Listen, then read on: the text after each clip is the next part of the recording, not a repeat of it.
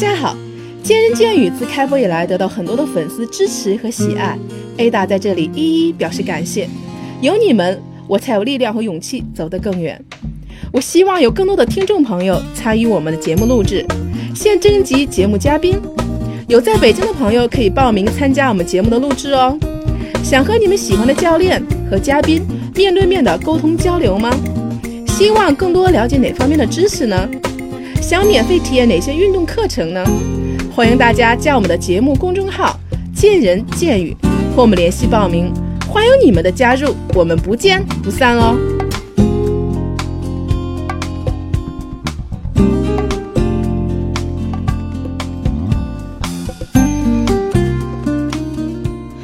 大家好，我是酷爱健身的 Ada 姐。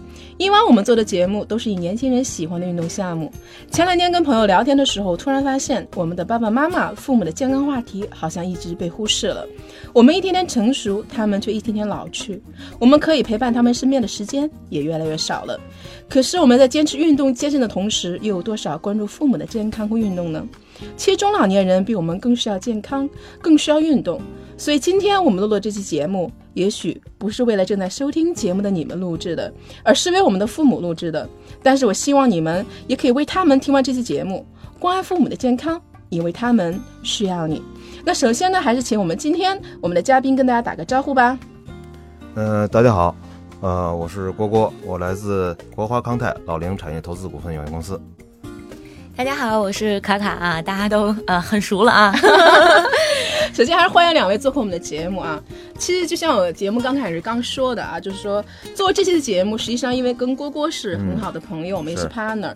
然后因为郭郭一直做一些养老的项目，然后他那天突然聊天的时候跟我说，说说 Ada，你们做这个节目啊，一直都做这个，他有听，他说我们也是都是一些年轻人喜欢的运动项目，但是我希望。他他说他希望我们以后也做一些关注于中老年人健康的一个运动，因为他觉得这个中老年人也是同跟我们同样啊，也是很需要这个这方面的一些呃问题。所以说今天因为为什么我也请卡卡来？所以今天我们也是想聊一聊关于中老年运动的这块的一个节目啊。是。所以我想问一下，这个你说我们这个传统上中老年年龄的界定应该是在一个什么样的年龄呢？呃，首先是这样的啊。那么其实这个界定会分不同的地区，那不同的国家，以及还有可能不同的这个呃历史时期，它都是不一样的。比如说像现在我们的整个的科技的发达，或者我们的生活水平要比以前要好，肯定就是说我们就会更多的长寿。可能要我们要比起来非洲那边，对对对，那肯定我们也会更好一些，对不对？那么还有就像这个不同的国家，比如有一些国家可能它的饮食结构啊，可能你会发现，哎，也许日本人他比较容易长寿，因为饮食比较清淡。那么，其实这些东西它都会在在这个有这些因素在里面，在里面。对对对。那么，我认为老年这个界定哈。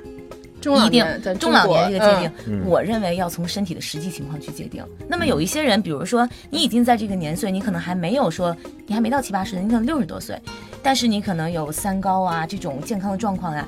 那呢，如果我们今天是以运动的主题来聊的话，那我就不能只看你这个数字，实际年龄，就我们的实际年龄，我们要看我们的身体。你是想说你的身体年龄？对，而且你会发现有的人哈，就是我我我我的家我的家人里里面就真是有。八十多岁、快九十岁的老人还每天去跳舞呢，然后还到处去玩呢，就到处去旅行呢。而我的家人里面也有六十多岁的就已经不能动的，就真的是这样的。所以我在我在这，如果我们跟运动去聊的话，我们要以自己实际情况去出发。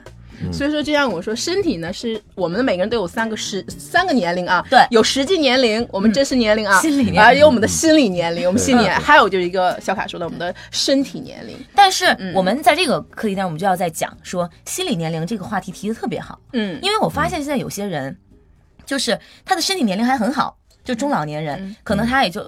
七十岁，嗯，但是以往的这个传统的经验告诉我们，七十岁你已经非常老了，古稀了，对对对，所以尤其又说哟，七十岁老爷子你还能这么好呢？但是其实现在在国际上新的这个规定说，七十岁的你应该算是老年里面的青年人，嗯，然后你八十岁以后你才开始算，比如说呃，你算老年人里面的，嗯，可能年纪大的人，九十岁你算长寿，你理解吗？所以你七十岁的时候你还可以，如果那个时候你人没老心老了，这个不行。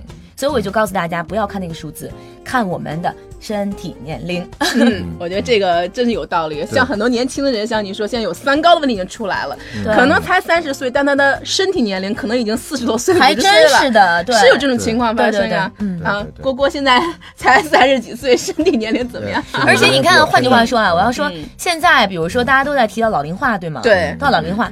我跟你讲，就咱们这一现在这一代的人，身体不会比咱们的爸爸妈妈好，你知道为什么吗？嗯就是因为他们那个时候基本都是上班的呀，嗯，朝九晚五，对吧？嗯特别能照顾好自己的生活，生然后活很有规律。有规律。可是你看看现在，咱们这个生活压力这么大，然后上有老下有小的，我天天的自己娱乐生活还连太自己都多了。照，没错没错没错。娱，乐生活太多了，真的生活太多了，对对对。不像以前大家晚上可能就下班回家了啊。对，现在我们的夜生活可能还要出去嗨啊，所以我们这个这个好多时候就是一眨眼就过去的时间，我们现在要开始保养了啊，对。又聊到自己了，我们再需要聊爸爸妈妈这边。对，所以我还想问一下，就是刚才卡卡也说了，嗯说我们这个年龄不应该以实际年龄界定，实际上要以我们的身体的状况来界定。对对对，那我就想说，这个健身运动难道真的只是年轻人的事情吗？我们健身是不是真的可以一直进行到老？我要把健身运动进行到老，一一辈子我都可以去做运动呢？对你有这种想法吗，果果？呃，有这种你现在运动吗？呃，现在也当然也运动了嗯，但是就是说，从这个，尤其是从老年人来说，因为我们是做养老的嘛，从老年人这个角度来讲，现在的老年人他的健身，呃，运动的这种，比如说元素或者说内容，它非常的单一。嗯，大部分的老年人只能是什么溜溜弯或者是这个广场舞啊，嗯基本上就他只是停留在这个状态。所以今天呢，也是想跟这个卡卡老师一起来沟通，就是在未来的这个老年人的这个这个当中，他们如何能够有一个更好的一个健身的一种方法。首先呢，就是说，嗯、你如果你的你的你每天给予你身体的这种挑战，你的生活当中你的挑战，如果一直是这样，你没有理由说我今天我能 我能蹲下去，我明天我蹲不下去了。理解我的意思吗？也就是说，你这个是，但是如果你一直一直不动，你会发现啊，我老了，我老了，然后我不能这么大运动量了，越来越来这样的话，发现从心里开始老，然后你的身体就会容易跟着老下去。那我们有告告诉大家，我一直都在说什么叫做用进废退。用进废退，就是说你这个东西，如果你要不用了，嗯，它就慢慢就老化了。所以我们要鼓励老人，你要多去，要多去动起来。嗯所以你比如说，哎，腿不好，那你就要想办法去练练腿，你不能一天都坐在那儿。对吧？大家会说去遛遛弯儿，一会儿我们会在后面的话题去讲，我们如何去丰富起来这些项目，对对吧？因为是确确实实我们现在这个国家这个这个呃健身的这个起点是比较低的，我们是才从这几年是吧？对。十年前，算更十年多的开始十五年关注前起来嗯。才开始关注起来。所以在这一方面，我是在在想，一定要一定要运动，而且这个运动你只不过是针对你，比如说你现有的这个阶段，你自己是一个什么样的身体状况，然后我调整一下动作不同的这样的一个级别，我就可以找到适合你现在的这样的一个级别。就是你即使，我就换句话说，即使我们躺在床上。嗯比如说，有的人刚刚，尤其有些老年人可能说，哎，那我做手术，我不能，我不能做运动吧？艾玛这么好的例子，他干嘛？他从产床，他从那产床上下来之后，他就在床上开始做运动了。嗯，为什么？因为呼吸都是运动。理解我的意哎，思吗？我觉得真的是一个一个新的概念啊嗯！所以从卡卡给我们很确定的一个答复，健身真的是可以我们继一生进行到了啊！没错我们也许现在收听我们节目的朋友，现在我们还年轻，嗯是吧？但是最起码。卡卡也说了，我们到老了，我们仍然是要把这个运动进行到底，其实可以这样的啊。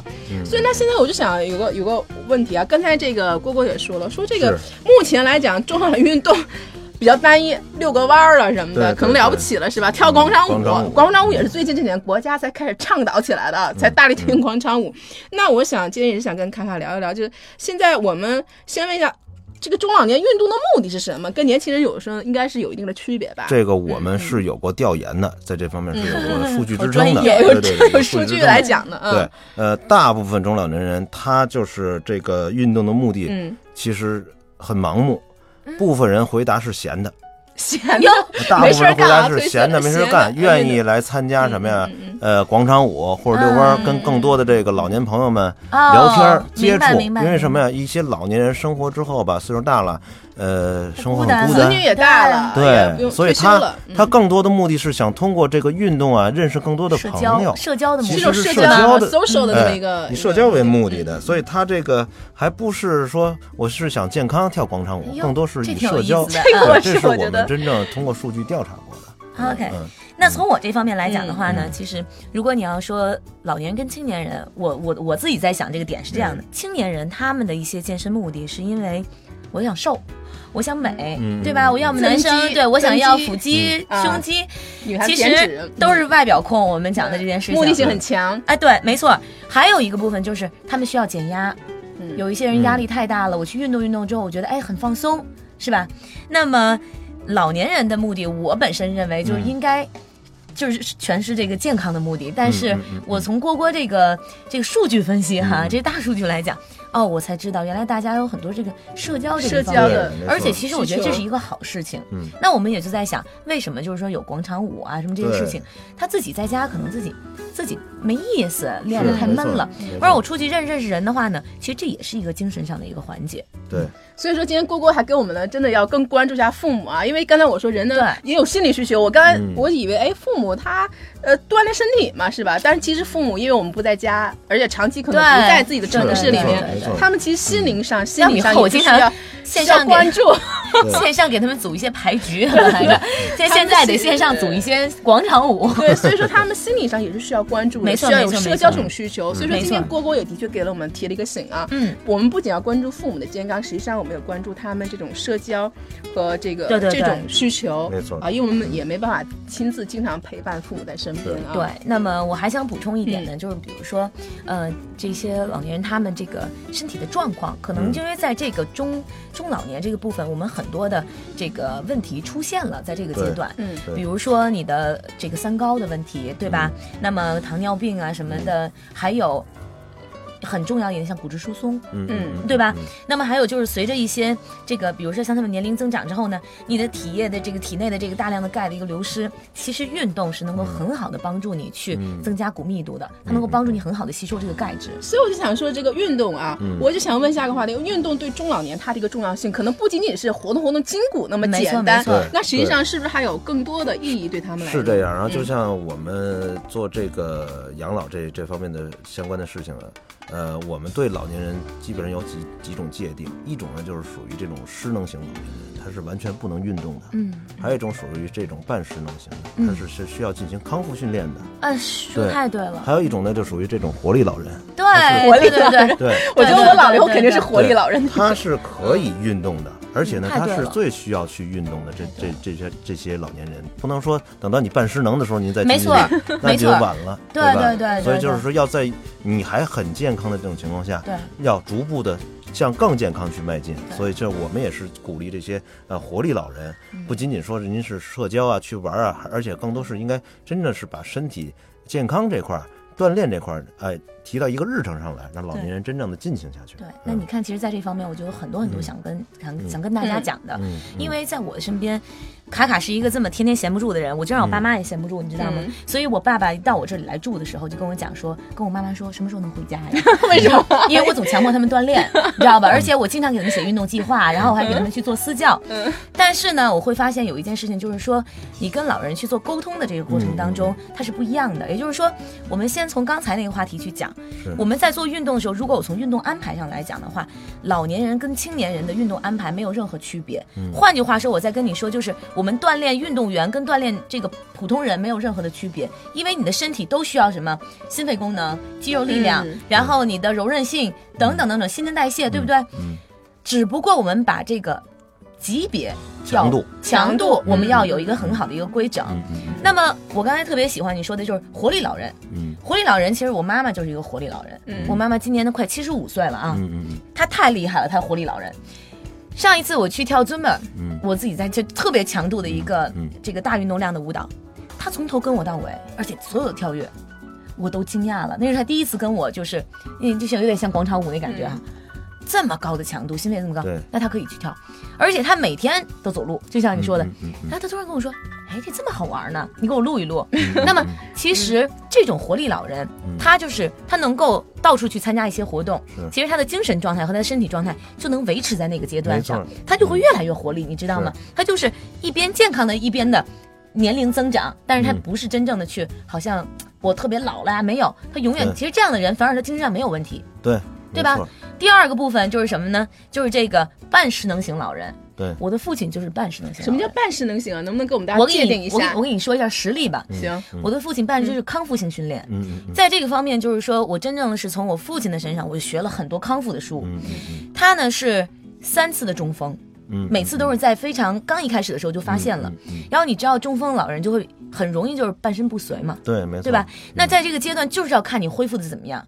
其实包括其实我身边的有这个专家，我也去专门给这种老人的这种康复，就是中风康复的这种专家，我咨询过，他们说哎呀很好了，嗯。我认为不好。嗯。因为我觉得他还可以再提升，而且在我确确实实给了他一些康复性训练之后，他的这整个的机能迅速的提升。比如说他不能走，嗯然后我就在想，哦，那我观察你的肌肉，那我要你怎么去做这个训练，去启动你这个肌肉。嗯其实包括你的肌肉还有什么呀？还有神经元在里面。中风有很大的部分就是说，真正的损坏的是你的脑神经。嗯嗯那么在这些部分的时候，我就会说，哎，我让你去调动、调动、调动、刺激，然后让你的神经元继续保持发达。对，那么在这个阶段的话，我就不让你从半失能型往失能型去过渡。嗯，如果你不练的话，那你的结果肯定就是失能型的，嗯嗯，但是如果你是半失能型的话，我很有可能，我至少能让你保持在这里。对对对，但是现在大部分的医生是干嘛？告诉你说吃药，你不能停药，嗯，是不能停药。但是换句话说，你还要保持一定的运动。对，康复运动是必须要进行的，对，但是医生就一直在觉得说这个是不可逆的。嗯可是，在我的实际操作当中，它是可逆的。可逆的。比如说，这个这个这个，我还是在讲这中风的老人哈，那他可能手指不够灵活，嗯然后我可能会告诉他，哎，我把我的手指伸出来，你来点我的手，哎，这些其实很多的这种康复的方式方法，嗯。它真的是有很好的一个恢复。嗯，可是，对于半失能型老人说，你就想把你的身体去逆转，就跟我们锻炼一样，嗯，他太辛苦了，呃，非常他很累。很辛苦是吧？对我虽然是我我大家就叫啊叫我是专家，但是我跟我拿我爸是一点招都没有。他每天就是什么呢？就是因为可能也有一点点老年痴呆的这个状况了，所以他就是每天都坐在凳子上看电视。这个电视呢，就是一集的电视，他能看十遍。嗯我怎么办呢？我就说，那电视你看一集，你就要关一下，你起来运动十分钟。嗯，但是我不我不能去看他的时候就不行。是是，对，所以后来我就在想，我就特别想，我又特别想录视频了，你知道吗？我就特别想去录一个这种半失能型老人的，嗯那么他们的视频应该怎么去做？嗯嗯他们可能现在不能，就包括走路，他不能从这儿走两百米远，两百米远他有可能觉得啊我很累了，我特别特别累了没错。你要理解，这个时候你要鼓励他，嗯但是你要给他一些什么呢？运动第一能够帮助他去运动的，就提升他运动这个表现的。第二件事情就是你要给他不能太大，一一步跨得太远了，是没错，他就有挫败感。这个挫败感渐进的这个，这个挫败感是在他精神上，因为本身他就觉得生了病了之后，突然跟生病以前特别不一样了。嗯嗯嗯然后你再给他一些这个，本来他以前完全能做的时候，他啊都做不了了。嗯嗯然后他就觉得我不想面对我自己那个状况，嗯我我与其就躲在一个角落，我躲着吧，我就看看电视就行了。然后我就老了，我就认我就认命了，你明白吗？这是不行的。所以办事能想让，那我同样其实想到这个视视频的这个时候，我就呃找到了国外的很多很多的视频，我真的觉得我们聊到健身的项目问题。健身项目就像郭郭说的，太单一了，跳跳广场舞，老年人的这一块对吧啊，嗯，对对，要么溜达溜达，溜达溜达哎，在这方面的时候，我真的觉得，我这个地方真的需要我们去贡献一些什么？为什么？比如说，呃，我的我的我的母亲有她有腰不舒服，但是她是典型的特别大的外八字脚，嗯这是她说一辈子你别想管管把我管回来。嗯我说你得启动一些什么内侧什么肌肉力量，她说你别跟我说这些东西，我都走了这样走了七十年了。好，那么我就说，如果你这个整个的骨骼排列不对，你就不要走这么多的路，嗯因为你越走这样外八字的走路，你对腰椎压力越大。这是我从解剖方面我在讲。嗯然后他就不，他说我每天到五点的时候，我的计步器就一万多步了。嗯嗯我说你反而应该，你比如说你做做普拉提呀、你做。他说，那我看不见你，我怎么做呀？那我就我就到网上去找很多很多的视频，没有空白，怎么办？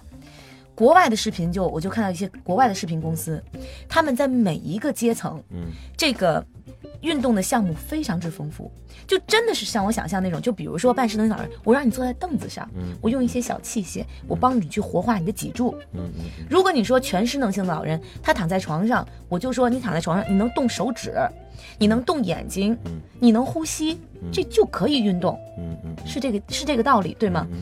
所以我就是觉得，一个是现在国内的一个水准，就是，嗯，每个阶层的这个就是健身行业这个业态，对。还是太商业化了。就是对。像我们做这个节目，嗯。我们也大多都是关注在这个三十岁到年轻和三四十岁这个对对对对嗯。这个阶段。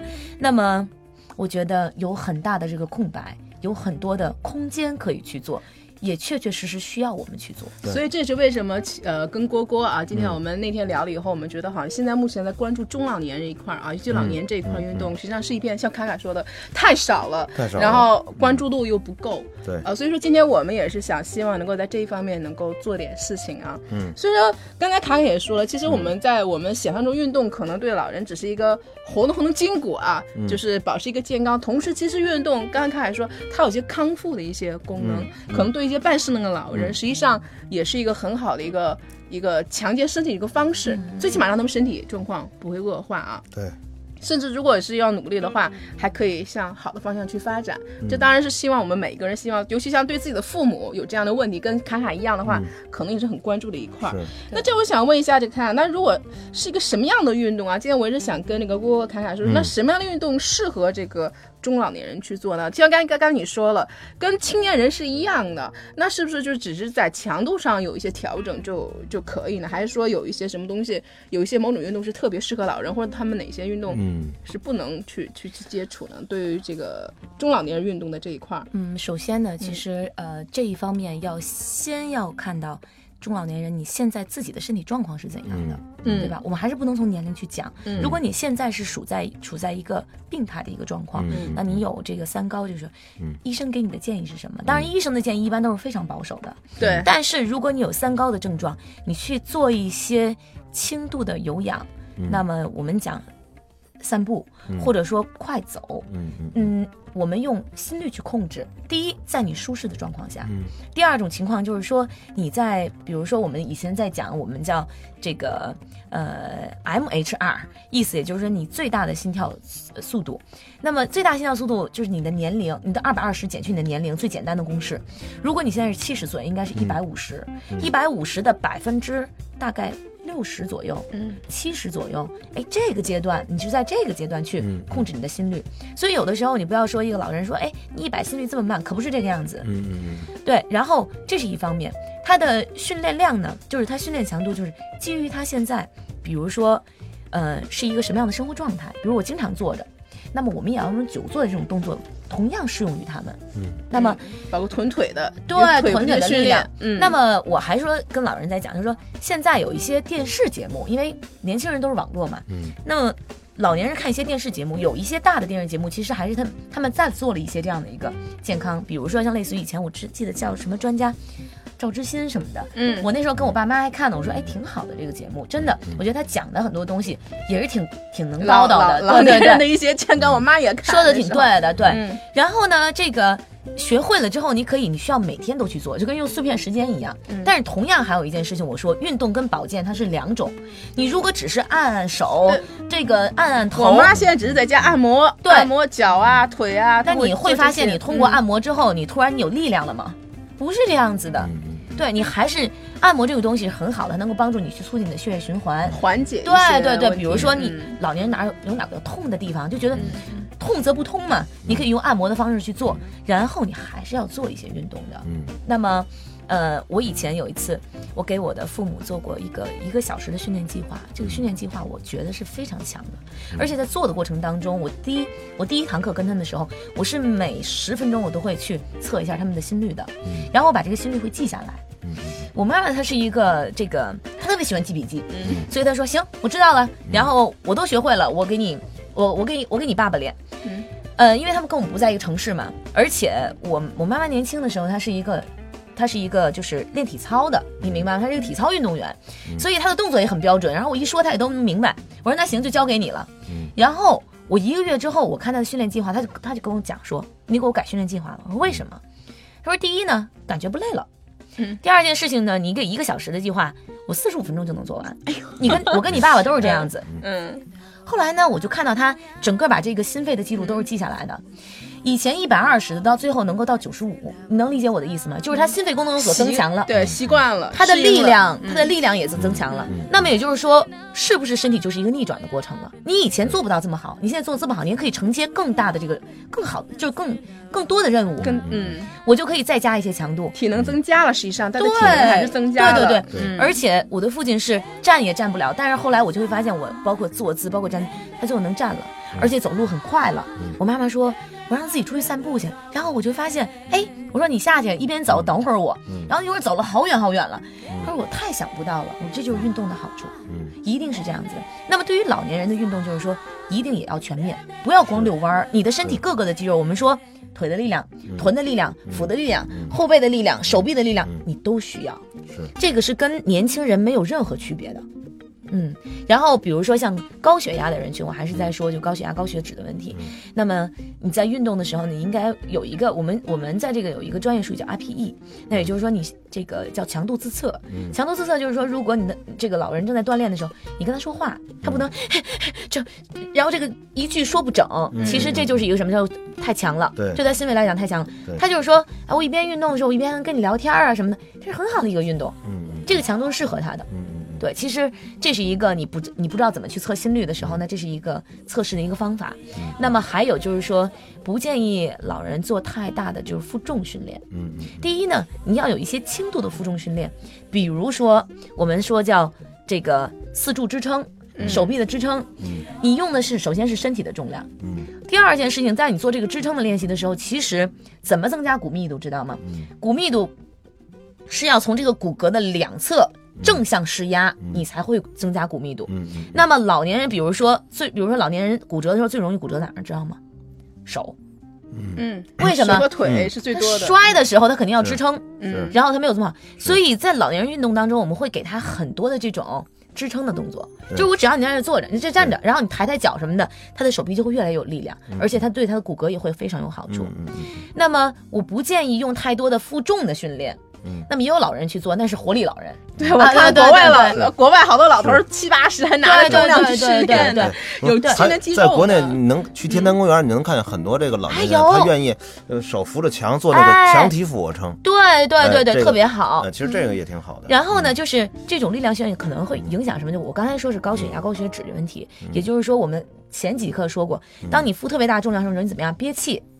你一憋气，你的血压会怎么样？会增嗯高。对所以一定要注意你的呼吸。还有就是说，有时候有血压高的人什么的，你要避免你的头向下和猛起，这些东西也是你要去避免的。对那么在训练计划来讲呢，一定要循序渐进。循序渐进你会发现，其实人呢，不论你在那哪个阶层，你的性格就是那样子的。是嗯有的人性格就是我特别激进，他到老了之后，我也不服老，这这事儿没问题，我能做。你看，对你急脾气吧对对，嗯所以一定要循序渐进的来。嗯而且，如果就是有条件的情况下，还是要就是比如说能够找一些私人的私人教练呐、或者说是一些专家呀、什么的。嗯其实我觉得我们应该可以做这种系列的这种这种节目，嗯能够给，比如说我我真正给干货，我给几个动作，小卡，这个我还是要力挺你啊！我还是希望你，就是小卡，因为以前在跟我讲过，尤其他的父母这个这一块，所以我也希望小卡以后他可以做设计一些，比如说大家都比较通用的一些动作啊，最起码我们可以在这个视频上可以搜到这些，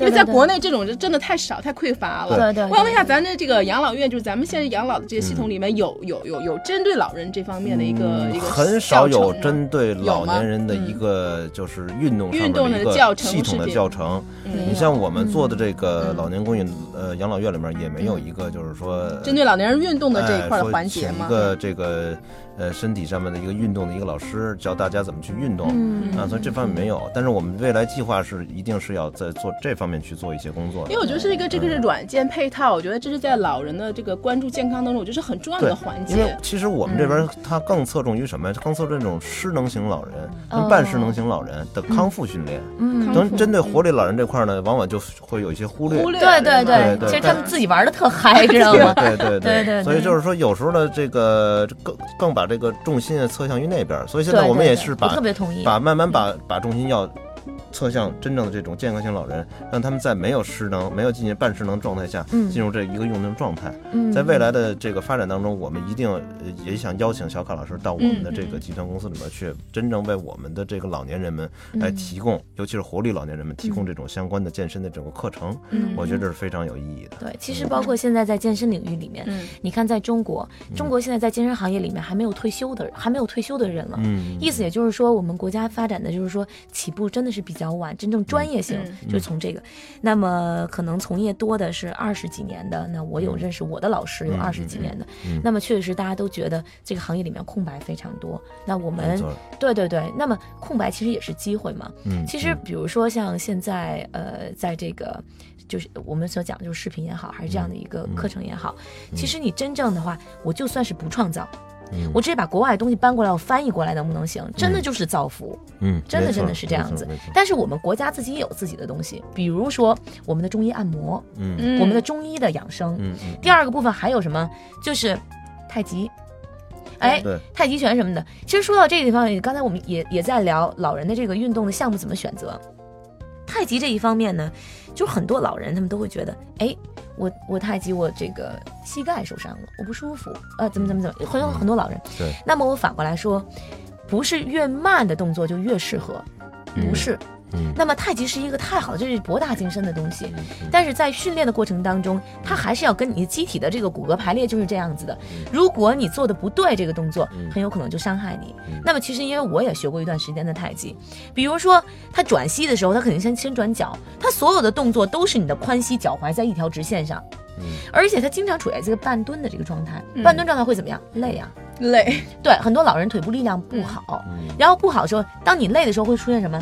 关节代偿。嗯他本来关节也都不好，然后在蹲位的，在这个低位的时候呢，还要做一些扭转。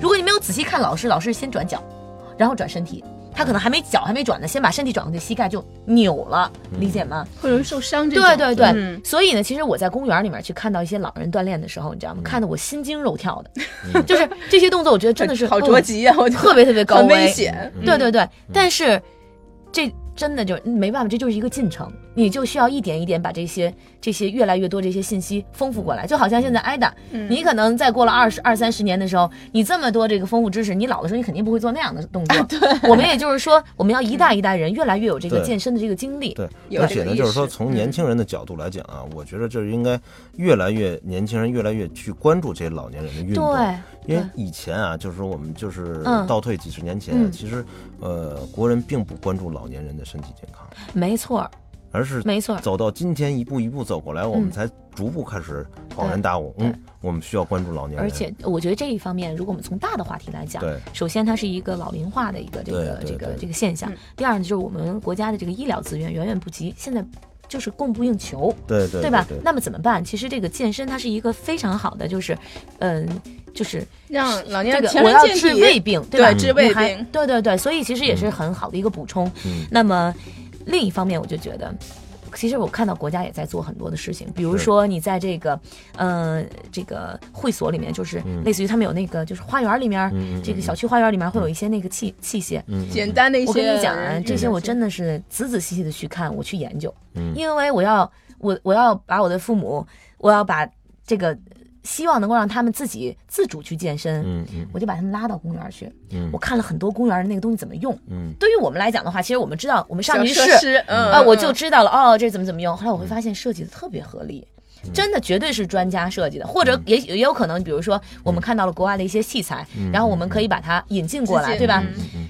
比如说，你看它有那种就是就是疙疙瘩瘩的那种，然后老人可以在后面滚后背那种筋膜放松，对吧？然后还可以把大腿后侧放在那边，就做筋膜放松，因为他们经常做的时候后面比较紧，对吧？所以你在做滚动的这个部分很好。他在家里怎么做呀？他也够不着，对他也没有泡沫轴，他有的人他有泡沫轴支撑不了，他站在那儿把脚往上一搭，哗啦啦就滚了，这对大腿后侧的一个活化很好。嗯然后你会看到。他们有像椭圆仪那种东，西，走，嗯。我走个太空对吧？就像太空步一样那种。有多少老人走不了路，但是他可以在上面去做摆动，这个能够用手，还可以用手借助一些力量来帮助你辅助腿，然后等你慢慢腿有力量了之后，你可以手的力量用小了。其实这个是设计是非常好的，因为你的身体前后这就是一个机能。你总不走步，你比如说半失能型老人，他走他他甚甚至有可能我走不了大步，我总是小步，一小步噔噔噔噔这样走，然后我怎么把步伐跨大？你得安全吧，嗯对吧？所以这种器材的时候，我手抓着平衡，然后我再把脚跨大。还有，我会看到你站在那儿之后可以扭腰，对吗？有我活这个我化脊柱活化脊柱、特别好的。那你老人平时你怎么活化脊柱？其实他这样是他你扶住了。上半身控制住了，哎，我这样去活化我的髋开始拧关节、我的胸腔都会得到一个很好的活化。还有一个我特别喜欢的东西，就是它有个大转盘，手可以去转的那种东西，它是整个你的肩胛的一个活化。所以我当我看到这样一个，现在我觉得国家是用心的，是这个还是有设计是用心的。还是有有有提高的。但是大家有没有把这个利用起来？还是你只去遛弯儿？嗯，对吗？那么如果像这几个器材，它就跟健身房一样，我绝对可以给你出一个健身计划。对。这个现在就是呃，尤其是公园啊，还有就是露天的这种，嗯刚才您说这个健身的这个这个小小花园里啊，大部分是被孩子占领的，哦，是吗？对，我没孩子，我还真没带去玩大部。分是被孩子们占领的。哦，理解。对对，然后老年人也不是说不能说没有啊，有嗯但是很少。嗯，所以说，我也希望啊，我我我希望今天通过我们这个节目啊，希望听众就是收听我们节目的听众啊，嗯最起码下次就是以后陪你的父母去去散步的时候，或者说可以带你父母去试试一下。刚才小卡说这些，小卡那些其实那些设备真的在所有的小区里面是非常普遍的，嗯非常普遍的，而且就是说基本上都有。所以说，我也建议我们的听众啊，可以带着父母啊，然后帮助他们，告诉他们怎么使用这个器械。虽然很简单，但小卡也说了，其实非常有效的。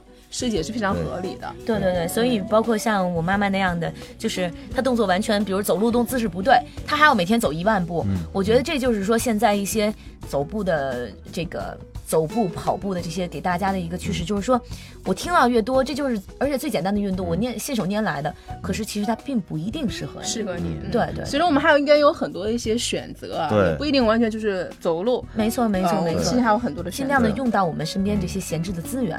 对，所以说我还想问一下这个小卡，那我们这个在中老年人在运动当中，我们应该需要呃注意哪些问题呢？就是给这个老年人一些建议，我们在运动的时候应该注意哪些方面的问题？对，其实我们刚才这几点都已经提到了，对一个就是循序渐进，循序渐进对吗？对嗯心理上这个问题，对，不要受伤。嗯第二件事情就是说，你第一不要激进，第二不要不要气馁，就是你会发现，即使你身体老了，你身体还是个有机体，你只要给它维护，它就会往好的方向去发展。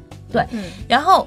就是说，你觉得，哎，我好像年轻能做，我现在不能做了。你别着急，慢慢慢慢慢来，很多动作你都能做。你看，不要在我逞强，对，嗯第一不要逞强，嗯这是循序渐进。第二个事情就不要气馁，就不用不要受自尊心伤害。是你有一次那个就是，呃，我带我父亲游泳，他年轻时候游泳游得非常好，经常比如说一条河我来回几几几趟你，来回没问题。然后呢，他在半失能的过程当中呢，我就说，哎嗯，我说你在旁边泡一会儿，嗯哎，你就歇一会儿减压嘛。嗯嗯突然他就想起来了，哎，好像在水面可能感觉也轻嘛。嗯是，哎，我想游一下嗯，我没看见他，他一下子这一游之后就呛水了。嗯嗯呛水之后，我第一件事情我就关注的就是嗯我，因为我就在他身边，我把他扶起来了。嗯我我第一件事情关注就是，我觉得他心里会受受到这个，嗯，这个伤害嗯对影响影响。然后我就跟他讲，我说。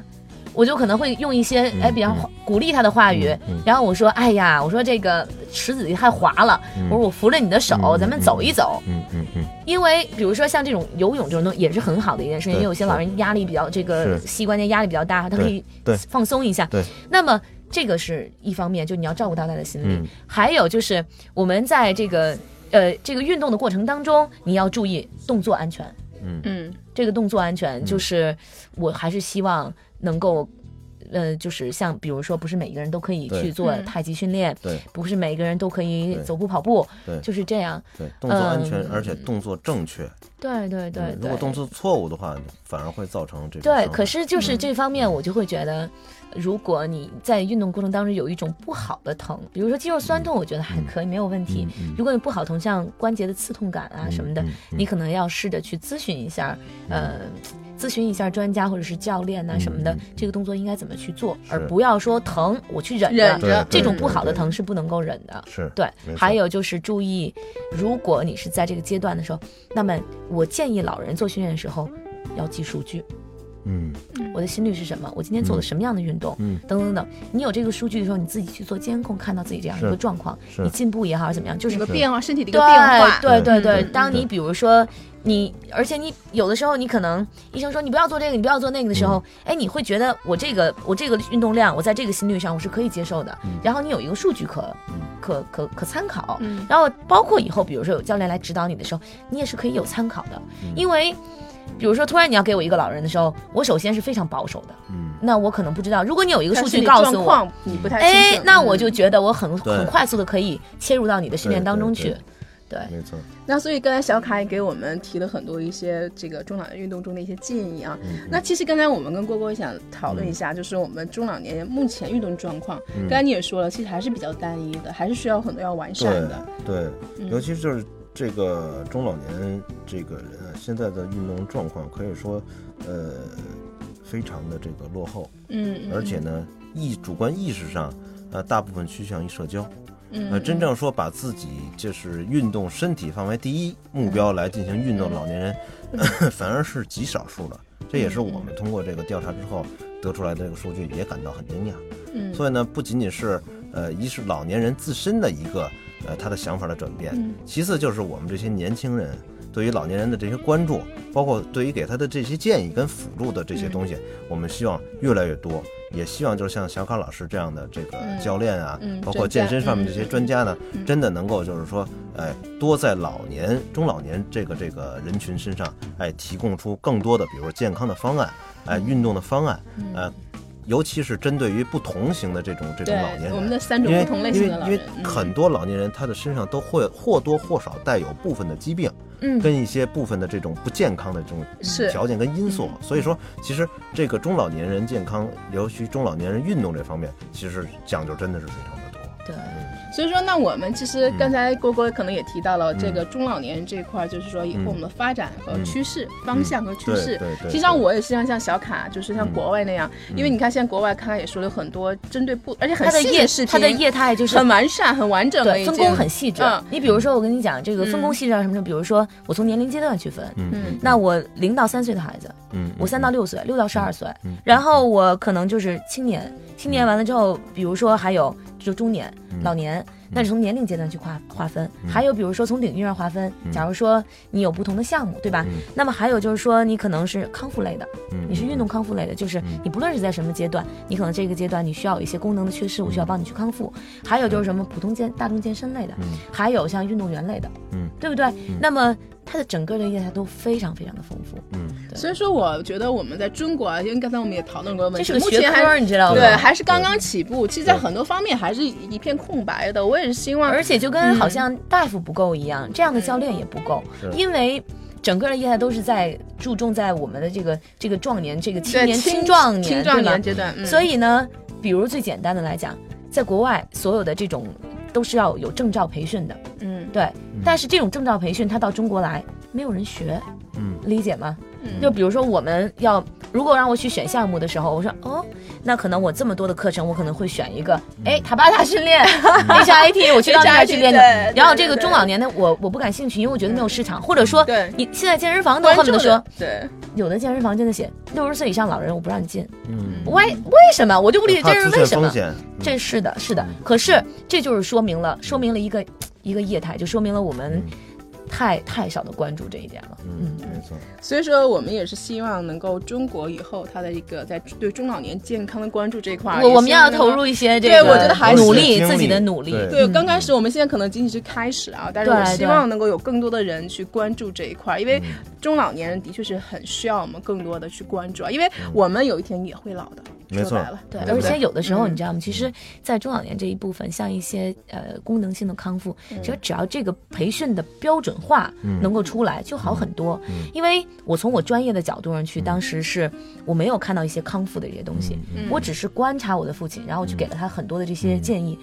然后我回去之后又看那种很多的长篇的大论，我的很多很多东西是完全吻合的，所以其实它跟健身是不分家的。没错，对吧？你的功能缺失，我就要想办法怎么让你的功能去恢复。嗯。但是它在康复领域，它它算在健身的康复领域里面。嗯，那么，如果这些东西也可以像现在的健身发展的嗯。这么大力的去发展，标准化去发展，什么样的证照，什么样的证书，嗯。比如说我这样一个呃这样一个老人，他可能会有几项的这种这种嗯。这种动作，然后他的评估是怎样的，这种标准化建立起来之后，再去建立人这个去复制这个人去人推广，你才嗯会有更多的人到这个行业当中来投入当，中来我们才能服务更多的老人没。错，所以说今天也是我们聊了很多关于这个、嗯呃健身类的话题，呃老年人健身啊、运动这个话题，我觉得也是非常有意义的一个、嗯一个领域啊、对我们来讲，那现在也是空白，呃，所以还是非常感谢这个郭郭和卡卡啊做客我这个节目。那我也希望这个收听我们这期节目的朋友们啊，可以更多的关注一下我们父母的健康啊、在这里呢，Ada 啊、也祝愿天下所有的父母都可以平安、健康、喜乐。我希望我们给更多的一些关注和爱给我们的身边的老人。特别有爱的一期节目，对，特别有爱的节目。